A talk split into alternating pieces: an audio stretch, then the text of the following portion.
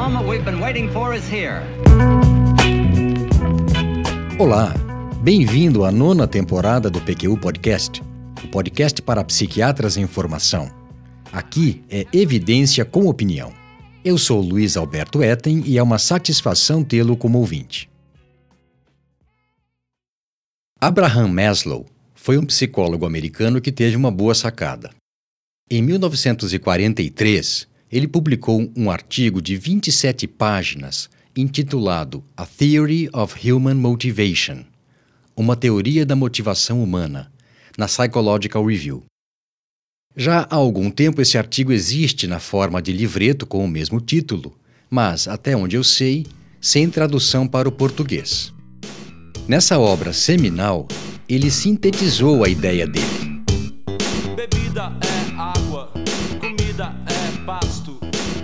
Tem sede de quê? Você tem fome de quê? A de que o ser humano é movido por necessidades e mais, que essas necessidades podiam ser organizadas em uma hierarquia, ou seja, algumas seriam mais básicas e outras mais elevadas, sendo que somente quando as mais básicas estiverem satisfeitas, torna-se possível almejar e alcançar a seguinte na hierarquia. Nesse episódio do PQ Podcast, vou apresentar uma síntese da proposta de Maslow, que deu origem ao que ficou conhecido como a pirâmide de necessidades do ser humano, e utilizá-la como referência para subsidiar minha argumentação de que o paciente também chega para a consulta com demandas que podem ser hierarquizadas e que, se as mais básicas não forem atendidas, dificilmente se atingirá pleno sucesso terapêutico. O PQU Podcast é uma iniciativa independente realizada com recursos próprios, com o objetivo maior de divulgar evidências, informações e opiniões que consideramos de interesse para o psiquiatra em formação se gosta desse nosso projeto, não deixe de recomendá-lo para amigos e colegas, pois é dessa maneira que ampliaremos seu alcance. À primeira vista, a proposta de Abraham Maslow parece bem óbvia, mas isso agora, nem tanto quando ele a fez, na década de 40. Na verdade, penso que ela se torna axiomática depois de formulada. Antes, essa formulação que ele fez talvez até existisse em algum nível intuitivo de entendimento, mas não se pode negar seu mérito de organizar e sistematizar a coisa que agora, depois do serviço feito, pode parecer até simplista. Primeiramente, vou apresentar de modo bem sucinto o que hoje se denomina a pirâmide de Maslow, sendo que ele mesmo nunca utilizou essa denominação e nem a representação esquemática dela, que pode ser vista em diversas versões ao se dar um Google. O diagrama em forma de pirâmide, cuja base são as necessidades humanas mais fundamentais e o ápice as mais elevadas, foi criado por uma editora de livros de psicologia como ilustração da ideia geral. Hoje ela consta na capa do livreto a que me referi, como também na capa de outros livros do Maslow. Mas chega de curiosidades. Pegue o equipamento e vamos mergulhar nas ideias originais de Abraham Maslow. Não vai precisar de cilindro, só máscara, snorkel e pé de pato. Não será um mergulho profundo, apenas suficiente para que se entenda o que virá a seguir. Na introdução do artigo, Abraham Maslow afirma que as necessidades humanas se dispõem em hierarquia de modo que o surgimento de uma depende da satisfação de, da outra que a precede. E mais, que nenhuma necessidade ou demanda interna do ser humano pode ser encarada como isolada ou separada, que cada uma delas tem relação com a satisfação ou insatisfação de outras. Explica também que a teoria da motivação que ele apresenta, e que denomina teoria dinâmica geral, deriva majoritária e diretamente da experiência clínica, mas fundamenta-se na tradição funcionalista de William James e John Dewey, fundida com a teoria da Gestalt de Max Wertheimer e com a teoria holística do organismo de Kurt Goldstein. derivada da anterior. E, finalmente, é, com a teoria psicodinâmica de Sigmund Freud e de Alfred Adler, esse último seu mentor na Columbia University, em Nova York, onde Maslow trabalhou por duas décadas. Na sequência, ele apresenta o primeiro nível de necessidades, o ponto de partida da hierarquia que ele propõe, as necessidades fisiológicas. O argumento dele é direto: um ser humano sem nada, privado de tudo na vida de maneira extrema, terá como maior motivação a satisfação de suas necessidades fisiológicas antes de quaisquer outras. Uma pessoa faminta e exposta às intempéries climáticas, primeiramente buscará saciar sua fome e arrumar vestes que a protejam da chuva e do frio. Colocado de outra forma, enquanto essas necessidades básicas não forem satisfeitas, todas as outras serão colocadas em segundo, ou terceiro, ou quarto plano. Todas as capacidades dessa pessoa serão colocadas a serviço da busca do alívio da sua carência e do seu desconforto. As que não forem úteis nesse sentido ficam dormentes ou em estado de latência. E o que acontece com o ser humano quando a sua barriga está cheia e ele está protegido das variações climáticas? Emergirão outras necessidades, mais altas na hierarquia, e são elas que passam a motivar o organismo. E quando estas forem satisfeitas, outras mais elevadas surgirão e dominarão a cena, tornando-se a bola da vez, as que precisarão ser saciadas, e assim por diante. Perceberam que nessa proposta a gratificação é um conceito tão importante quanto a privação. A satisfação de uma carência libera o organismo para a busca de novas metas. O nível seguinte da, na hierarquia das necessidades humanas proposta por Maslow é o da segurança, abrigo e proteção contra perigos, desastres naturais, assaltos, constrangimentos físicos ou morais, por exemplo. Quando as necessidades fisiológicas são satisfeitas, emerge esse novo grupo de necessidades que Maslow categorizou grosseiramente nas palavras dele como necessidades de segurança e proteção. Elas podem também, como as fisiológicas, tornar-se organizadoras e direcionadoras do comportamento, recrutando para isso todas as capacidades do organismo, de modo que ele se torna um verdadeiro buscador de segurança. Nesse modo de funcionamento, a meta do indivíduo é procurar por segurança e proteção. Praticamente todo o resto fica em segundo plano.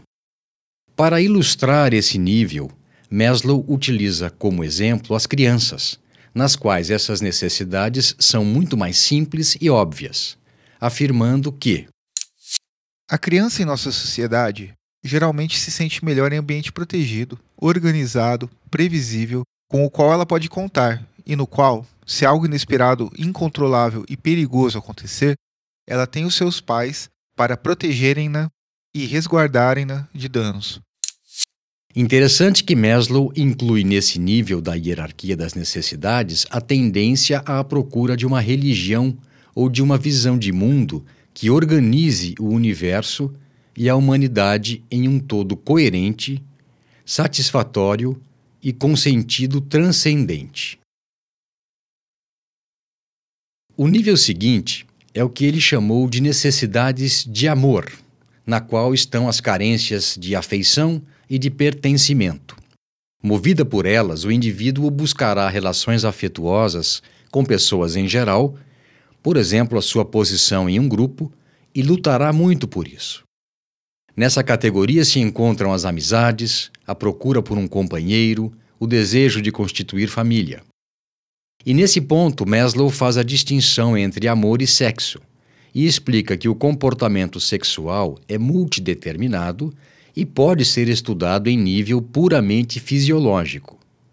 Já as necessidades de amor envolvem dar e receber amor. Por esse motivo, entre outros, sexo estaria na categoria mais básica das necessidades fisiológicas.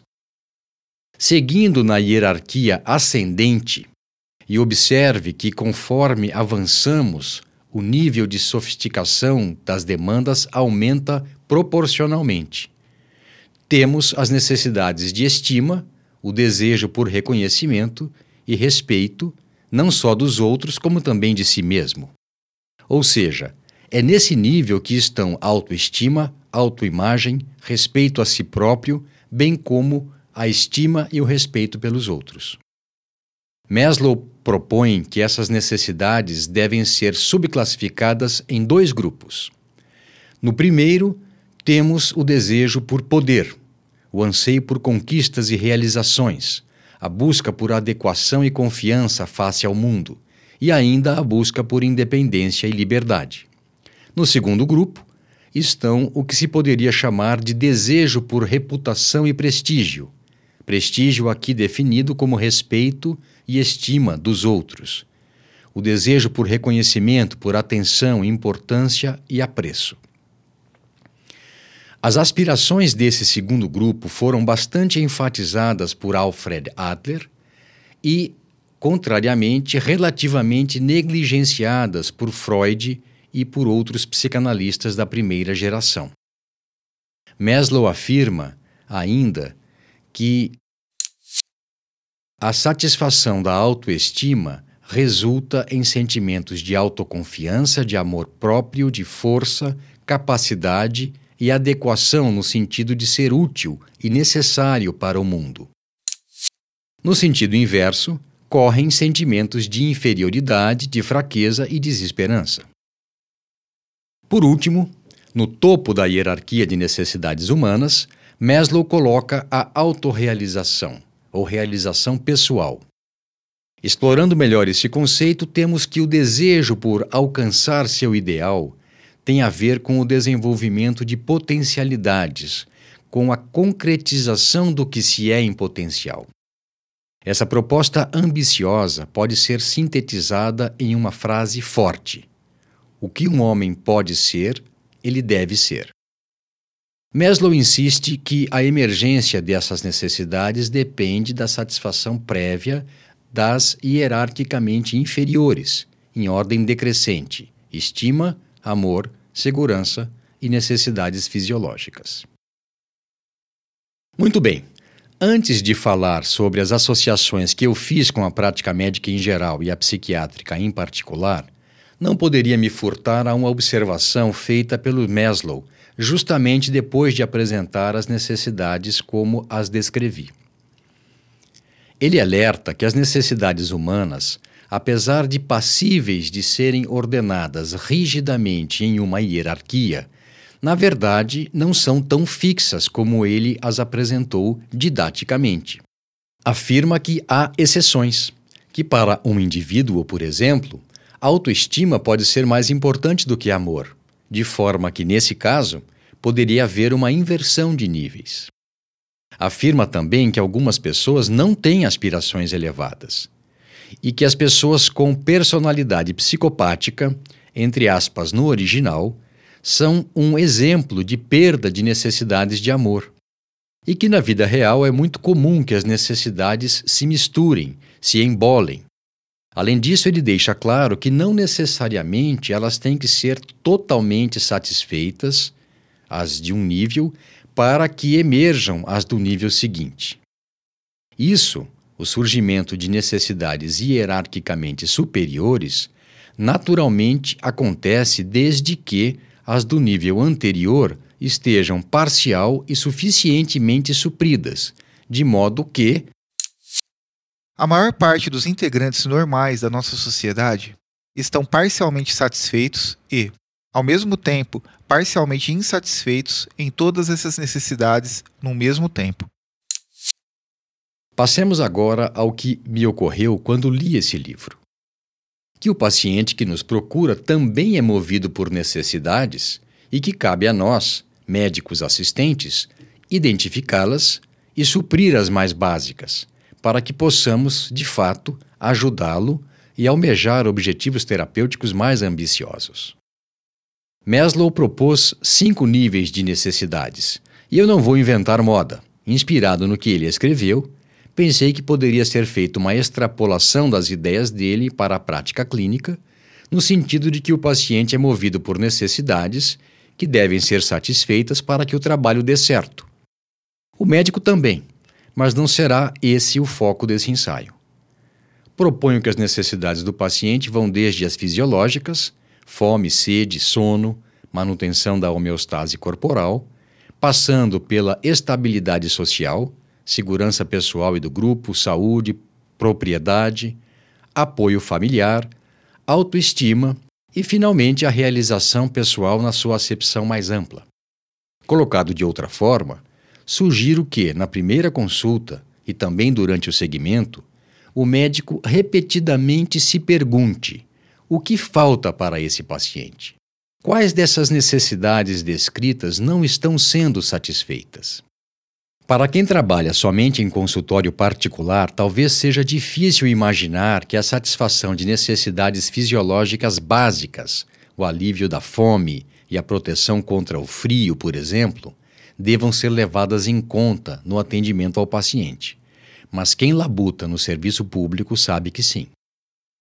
Minha irmã, que é psiquiatra na Alemanha já há 20 anos, está passando a semana em casa. Eu contei que estava escrevendo esse episódio e lembramos-nos de um paciente que tratamos na época em que éramos médicos estagiários no pavilhão de agudos do Hospital Psiquiátrico Santa Teresa. Isso há pelo menos 32 anos, de acordo com nossos cálculos. O paciente era conhecido no serviço. Eu já o havia acompanhado em três internações de mais ou menos 30 dias cada, no período de um ano. A evolução era sempre a mesma. Ele chegava com delírios de grandeza e de poderes sobrenaturais, conversando com Deus e o diabo, com figuras do passado, Napoleão e da época, Faustão, Silvio Santos, Chacrinha e Raul Gil, agressivo e até violento quando confrontado, insone, confuso e agitado. Minha irmã se lembrou dele como tendo fases de mania de transtorno bipolar. Na minha memória, o diagnóstico era de esquizofrenia. Hoje, provavelmente diríamos esquizoafetivo. Isso porque a sua melhora com o tratamento antipsicótico era rápida e completa, sem que houvesse deterioração com o progredir da doença. Por isso, ele costumava ter alta em remissão completa em 25 a 30 dias. E voltava para a rua onde morava, jogando fora o saquinho de comprimidos de aloperidol logo que saía do hospital para dali a algum tempo ser trazido pela polícia por estar vagando completamente delirante, com alucinações auditivas e perturbando a paz pública, como diziam os policiais. Naquela época, havia como internar um paciente agitado diretamente no hospital psiquiátrico, sem necessidade de passar por outro serviço. Pois muito bem, dessa vez fizemos diferente. Quando ele melhorou, foi medicado com antipsicótico de ação prolongada o serviço social arrumou para ele trabalho como vigia em uma construção, e com isso ele saiu de alta recuperado, com um emprego, uma pensão onde ficar e medicado. Além disso, o serviço social buscava-o no trabalho e o trazia para a aplicação do medicamento no serviço uma vez por mês. Ou seja, dessa vez ele fez o tratamento como mandava o figurino. E o que aconteceu? Passou um tempo maior, algo em torno de oito meses, mas ele descompensou mesmo na vigência de tratamento adequado em função da situação social adversa. No fim, ele dormia no depósito de ferramentas da obra em que trabalhava como vigia, não se alimentava adequadamente e, para complicar, numa noite fatídica, foi vítima de um assalto com agressão covarde e violenta, completamente desnecessária.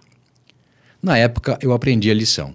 Não há tratamento medicamentoso, por mais bem feito que seja, que dê conta de manter sob controle um transtorno mental cuja gênese depende de tantos outros fatores além do biológico.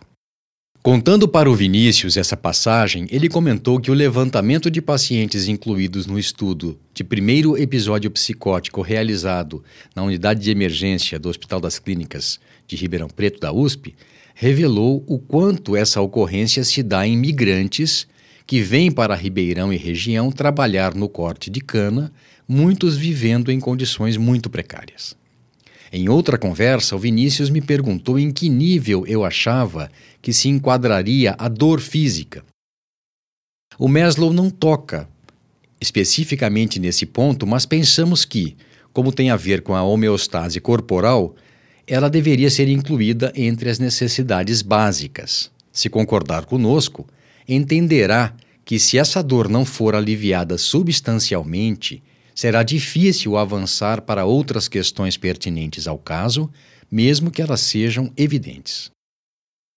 Continuando, o paciente tem onde morar, o local onde ele mora é seguro. Como é o relacionamento dele com os familiares, parentes e amigos? Tem uma rede de apoio e sustentação com a qual possa contar? Se essas necessidades de segurança e pertencimento não estiverem minimamente satisfeitas, também a coisa se complica. De novo, mesmo que o diagnóstico tenha sido bem feito, com precisão, e o encaminhamento clínico-terapêutico para casos como aquele costuma dar bons resultados, a coisa não vai evoluir tão bem como se esperaria se as necessidades desses dois níveis não forem supridas. Ao fazer esse paralelo entre a teoria proposta pelo Maslow e a nossa prática clínica, me dei conta de que ele não abordou um aspecto que está muito em evidência atualmente. E quando a pessoa perde o que tinha?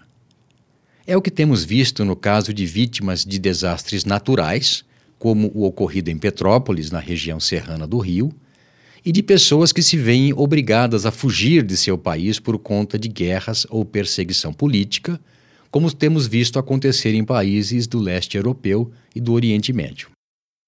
Pessoas normais, com suas necessidades fisiológicas de segurança, de pertencimento e mesmo de autoestima satisfeitas e que perdem tudo de um dia para o outro. E aí? Como encarar? O que fazer?